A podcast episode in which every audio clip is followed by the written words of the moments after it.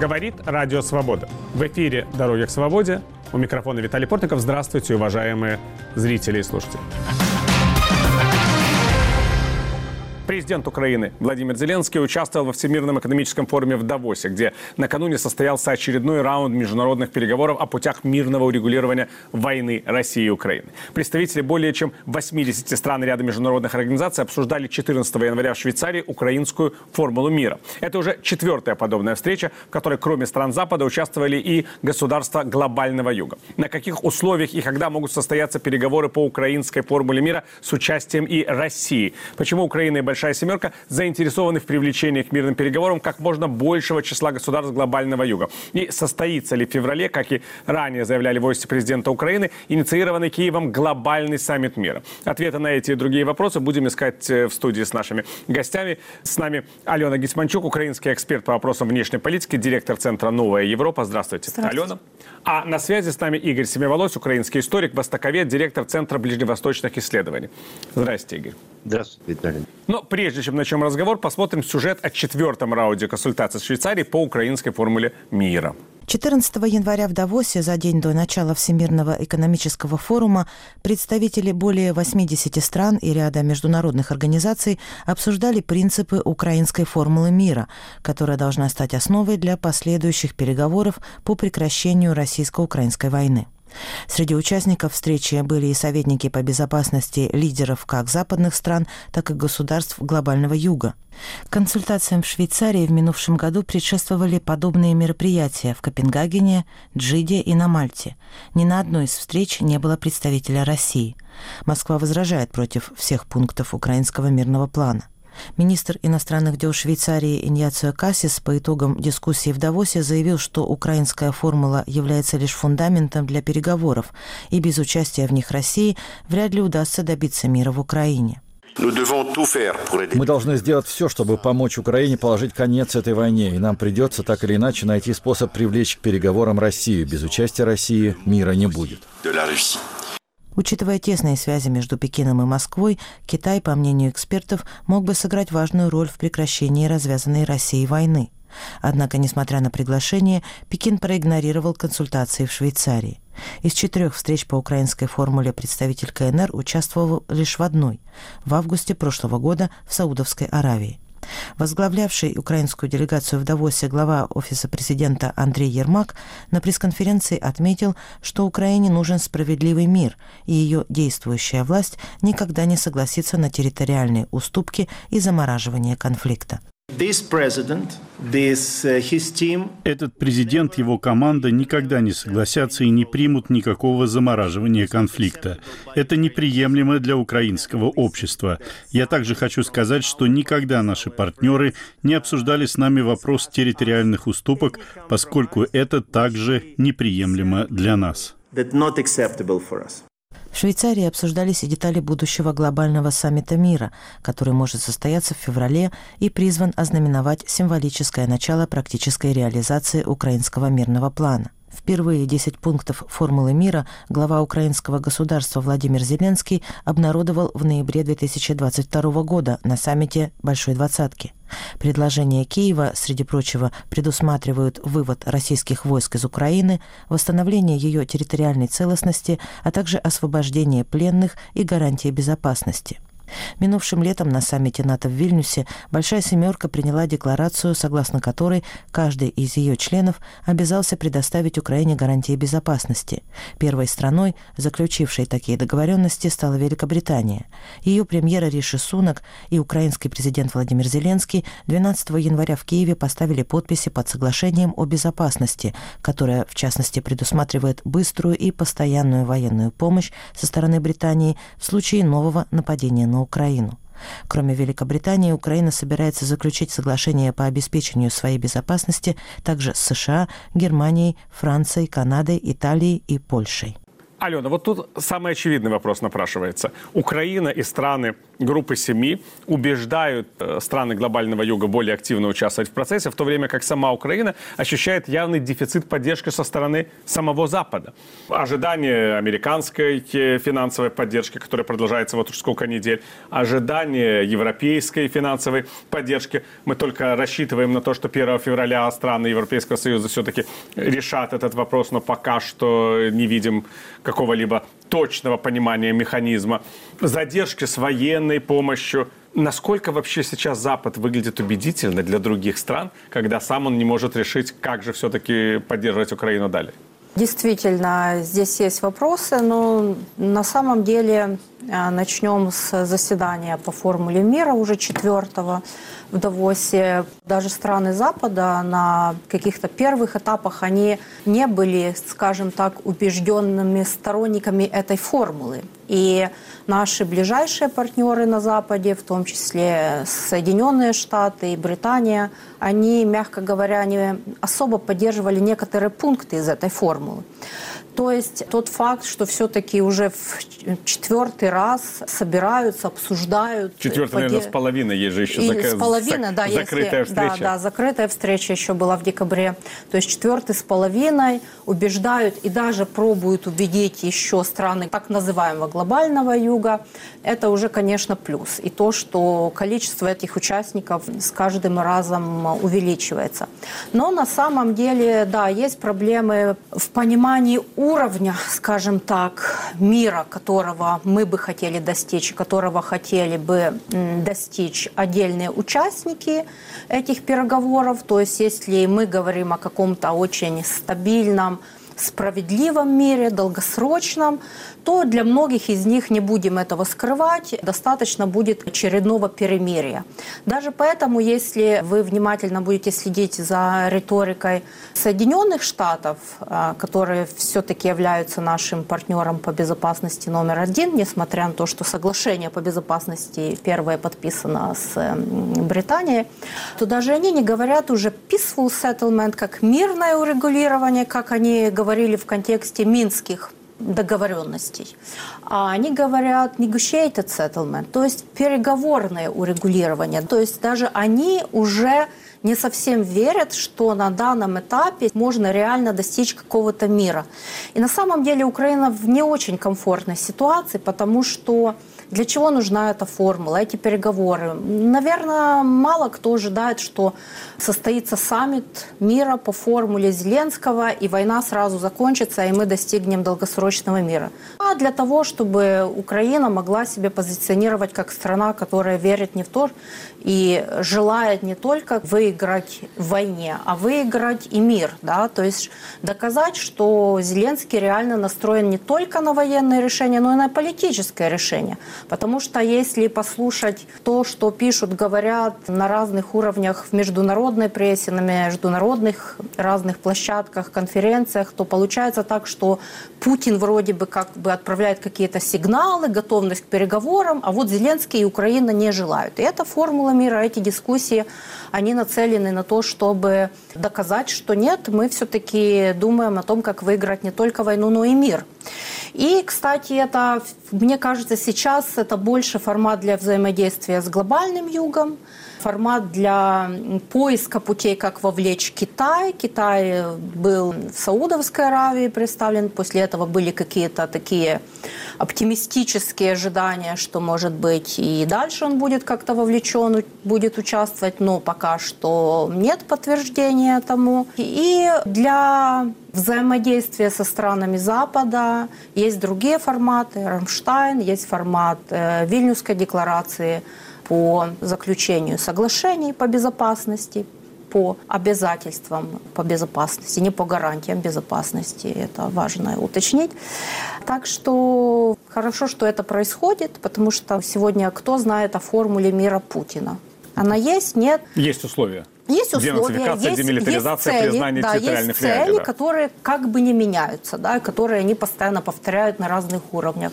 Но другое дело, что надо больше, конечно, коммуникации по поводу того, что у Зеленского есть эта формула, что есть какая-то работа, что что-то делается, потому что пока что не убеждены многие страны мира в том, что именно Зеленский, именно Украина хочет мир. Хотя это вообще логично, потому что Украина – это страна, которая больше всего заинтересована в мире. Но нам надо это доказывать формулами, встречами в Давосе и другими вот такими встречами. Я уже не говорю о тех рабочих группах, которые происходят постоянно в Киеве, в Украине и э, занимают очень много времени у дипломатов, которые находятся здесь, э, в Украине. Игорь, вот тогда объясните нам. Страны глобального юга посылают своих представителей на э, встречу в Давосе, а перед этим на все предыдущие встречи по-разному, конечно, участвуют, но большая часть э, приезжает. А между тем сохраняют самые хорошие отношения с Российской Федерацией, экономические, политические, и Южноафриканская республика, и Бразилия, а Китайская Народная Республика, я уже не говорю, она действительно была только один раз на этой встрече. Какой интерес стран так называемого глобального юга во всем этом участвовать, если они видят э, ситуацию совершенно иначе, чем Запад? Ну, я думаю, в первую очередь по причине того, что э, страны глобального юга хотят э, быть вовлеченными в процесс. Они видят этот процесс как э, трансформацию системы безопасности в мире, вот правила игры, которые сложились там после окончания холодной войны, и, собственно, рассматривают свое участие как усиление своей субъектности. Тут вполне можно э, это все объяснить такой шутливой э, поговоркой, если не догоним, хотя бы согреемся. Второй момент связанный более с реалистическими и очевидными вещами. Этим странам необходим баланс. И они рассматривают во многом Россию как некий баланс, некий сдерживающий фактор противодействия западному там, империализму, экспансионизму и хизму в их понимании. Но при этом, при всем, они хотели бы создать такой мировой порядок, который бы позволил им существовать с одной стороны, более субъектными, с другой стороны, более свободно. То есть, как бы, условно говоря, диктовать правила игры. Россия предлагает им, собственно, эту формулу или, по крайней мере, пытается их соблазнить э, такой формулой. И для многих политиков э, на глобальном юге это заходит достаточно хорошо. Вот нет у вас, Алена, такого ощущения, что все-таки украинская тема даже для Запада несколько на второй план переходит. Вот этот вот Всемирный экономический форум в Давосе, на который приехал Владимир Зеленский, там же тема главная форума – это восстановление доверия. Не с Россией, с Китаем. Там главная фигура форума – премьер Госсовета Китайской Народной Республики Литян. И он открывает форум. Да, Владимир Зеленский выступает на этом форуме. Мы видели, какое внимание к его выступлению. Но все же форум про отношения Запада и Китая, а не про урегулирование ситуации между Россией и Украиной? Я думаю, что это сегодня еще одна из главных задач, в принципе, формулы мира и тех консультаций, тех встреч, переговоров, которые происходят, вернуть внимание вообще к тому, что происходит в Украине, к всем а, агрессивным действиям России. Сейчас э, так получилось, что в этом году внимание несколько вернулось за счет ракетных массированных атак на Украину. И э, Давос э, как бы хороший повод для того, чтобы поддержать это внимание, чтобы достичь каких-то более весомых договоренностей по тем э, потребностям, которые у нас есть. Так что в этом плане, да, в смысле того, что на задний план, да, есть моменты, мы не увидели, скажем, на заседании советников. Уже, кстати, и, и на Мальте тоже не было советника Байдена Джейка Салливана, который, в принципе, является главным визави Андрея Ермака, о чем Андрей Ермак постоянно информирует о регулярном диалоге, консультациях именно с Салливаном по, именно по этим всем вопросам. Мы увидели других представителей высокопоставленных правительства США, но это как бы уже государственный департамент, то есть это не Белый дом условно говоря, да, то есть есть у меня такое ощущение, что вопрос формулы мира, вопрос переговоров, он делегирован Белым домом, Государственным департаменту США. Это тоже показывает, что либо есть другие приоритеты, либо это не тот вопрос, в который будет сегодня ангажироваться лично Салливан и президент США Байден. Спасибо. В эфире программа «Дороги к свободе». Ее можно слушать в нашем радиоэфире и смотреть на телеканале «Настоящее время». Наши гости – эксперт по вопросам внешней политики Алена Гитманчук и востоковед Игорь Семиволос. Мы обсуждаем последние консультации с участием в том числе представителей группы «Семи» и государств глобального юга относительно украинской формулы мира. Ну вот, Игорь, когда председатель Китайской Народной Республики Си Цзиньпин провел телефонную беседу с президентом Украины Владимиром Зеленским, многим казалось, что Китай действительно реально подключился к урегулированию ситуации. После этого прошли многие месяцы. Китайские дипломаты потеряли, по крайней мере, демонстративный интерес к тому, что происходит. Вот в Швейцарии мы видели даже китайскую делегацию представительную во главе с премьером э, Госсовета Китайской Народной Республики. То есть были высокопоставленные представители КНР. Эти же дни прошли американо-китайские переговоры на очень высоком уровне, на уровне госсекретаря США и заведующего международным отделом Центрального комитета Коммунистической партии Китая. А на встрече по формуле мира китайских представителей не было и вообще какой-то активности на этом треке у Пекина не наблюдается. Китай разочарован в перспективах мирного урегулирования или вообще решил, что эта война – это не его проблема? Мне кажется, что вот визит тогда китайской делегации в Джиду э, на переговоры по формуле мира, который нами был воспринят как такой очень серьезный прорыв, в значительной степени был связан с инициированием этой встречи и активным участием Саудовской Аравии. Для китайцев Саудовская Аравия является крайне важным партнером, и поэтому, по крайней мере, исходя даже из этих соображений, они отправили свою делегацию для того, чтобы посмотреть и прозондировать почву. Что думают вот, богатые арабские страны по этому поводу? После того, когда они, очевидно, поняли, в общем, как бы общий смысл и общее направление обсуждений, действительно складывается впечатление, что для них э, интерес пропал.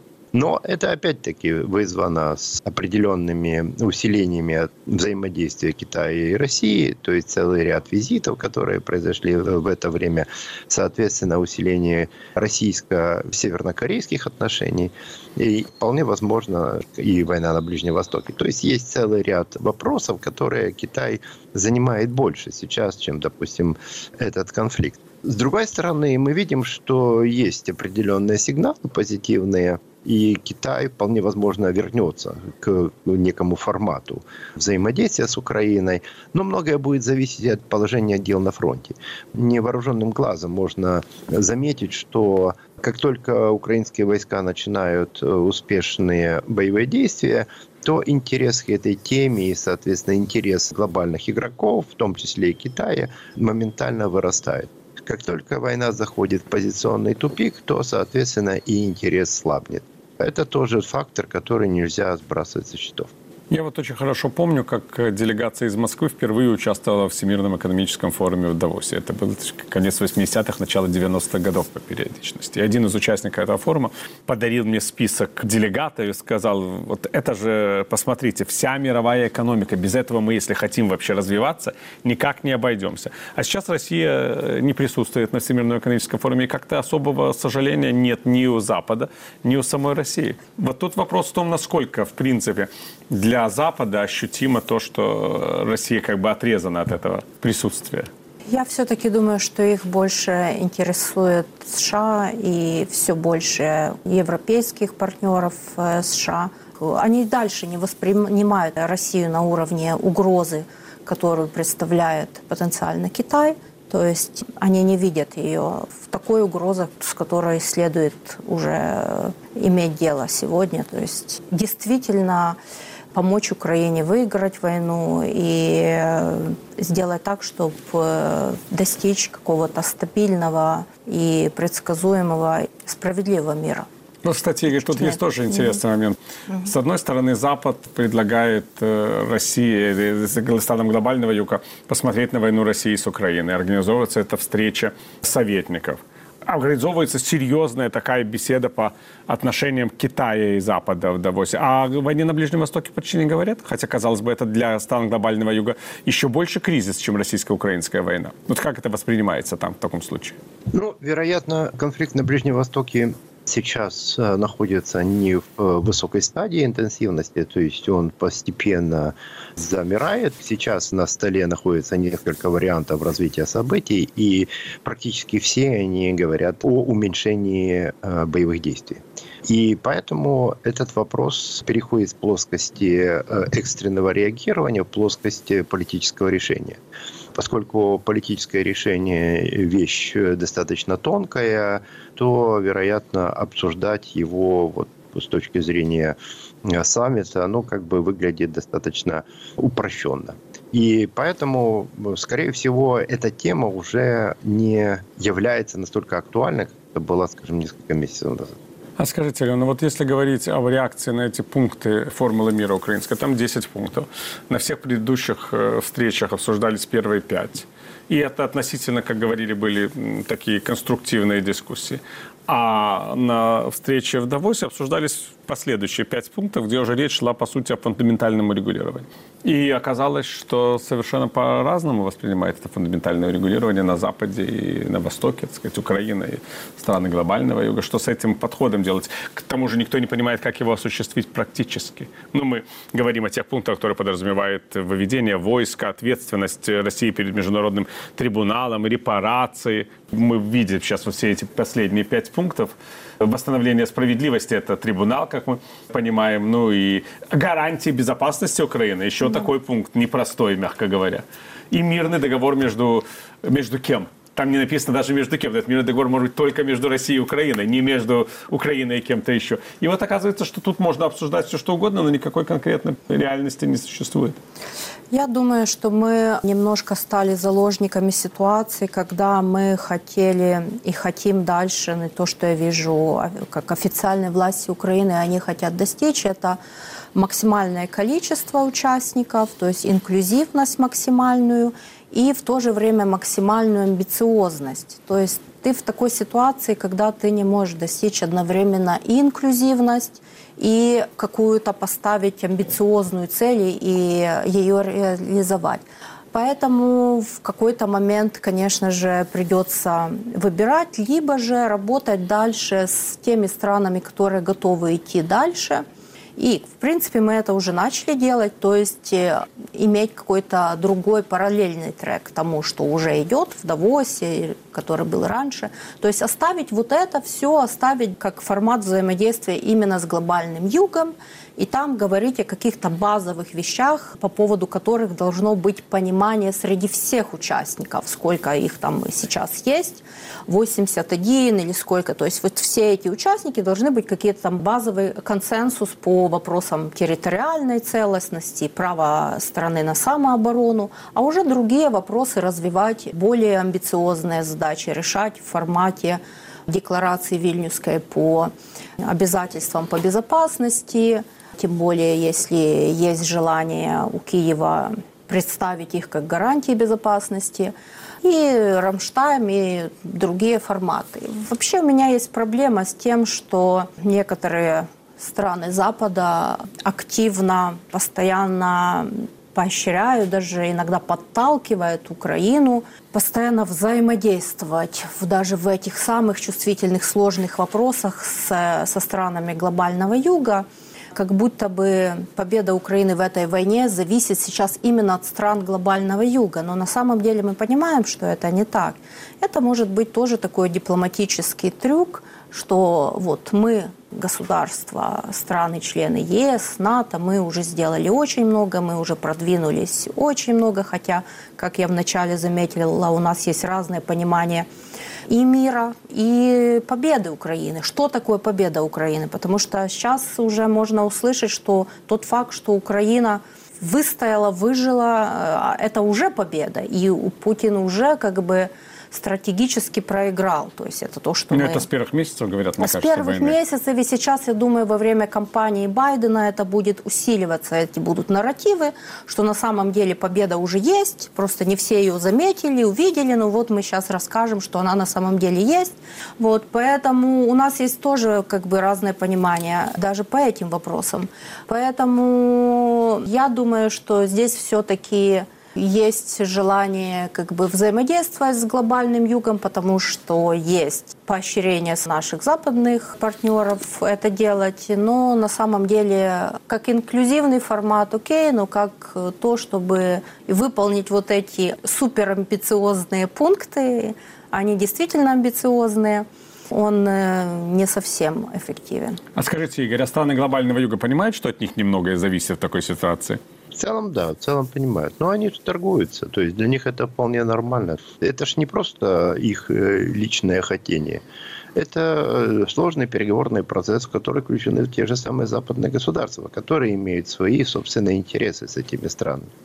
И их вовлеченность в процесс переговоров по войне России против Украины, она тоже рассматривается как часть некой большой сделки между э, странами глобального юга и Запада особенно по вопросам, которые их волнуют. Волнуют на Ближнем Востоке, волнуют в других частях мира и так далее. То есть там, где, собственно, вовлечение Запада рассматривается как положительный эффект. С другой стороны, они, конечно же, не готовы сейчас вкладывать какие-то большие ресурсы для того, чтобы обеспечить свою большую присутствие или большую видимость в этом процессе, потому что все ожидают окончания войны, но в момент окончания войны или в момент, когда, собственно, станет понятно, каким будет новый мировой порядок, эти страны предъявят гамбургский счет. Они скажут, что вот мы участвовали в этом процессе, и в отличие от ситуации Второй мировой войны, где мы были колониями или практически не брали участие, сейчас мы субъекты мирового процесса, и, пожалуйста, давайте учитывайте нашу точку зрения.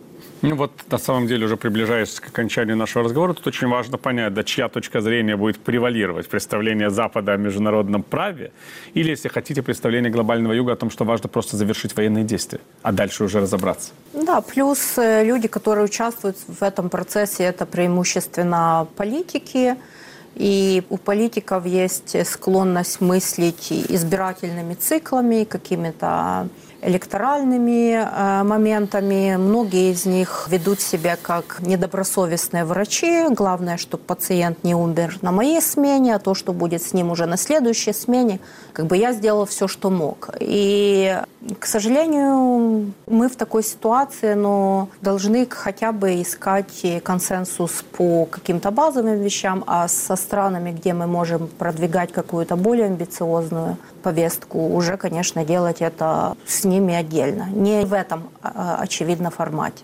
Спасибо. Ну, будем, по крайней мере, надеяться на то, что следующие форумы в Швейцарии будут уже форумы, где будут говорить о мире, а не о войне. Ну, по крайней мере, такая надежда должна существовать.